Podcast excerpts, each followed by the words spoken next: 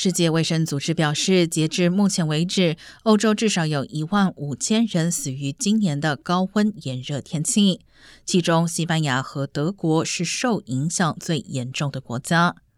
今年六月至八月期间是有记录以来欧洲最炎热的三个月，异常高温导致欧洲大陆出现中世纪以来最严重的干旱。西班牙有近四千人丧命，葡萄牙有超过一千人死亡，英国超三千两百人，德国约有四千五百人死亡。随着更多国家通报因高温造成的超额死亡，这项估算数据预计还会增加。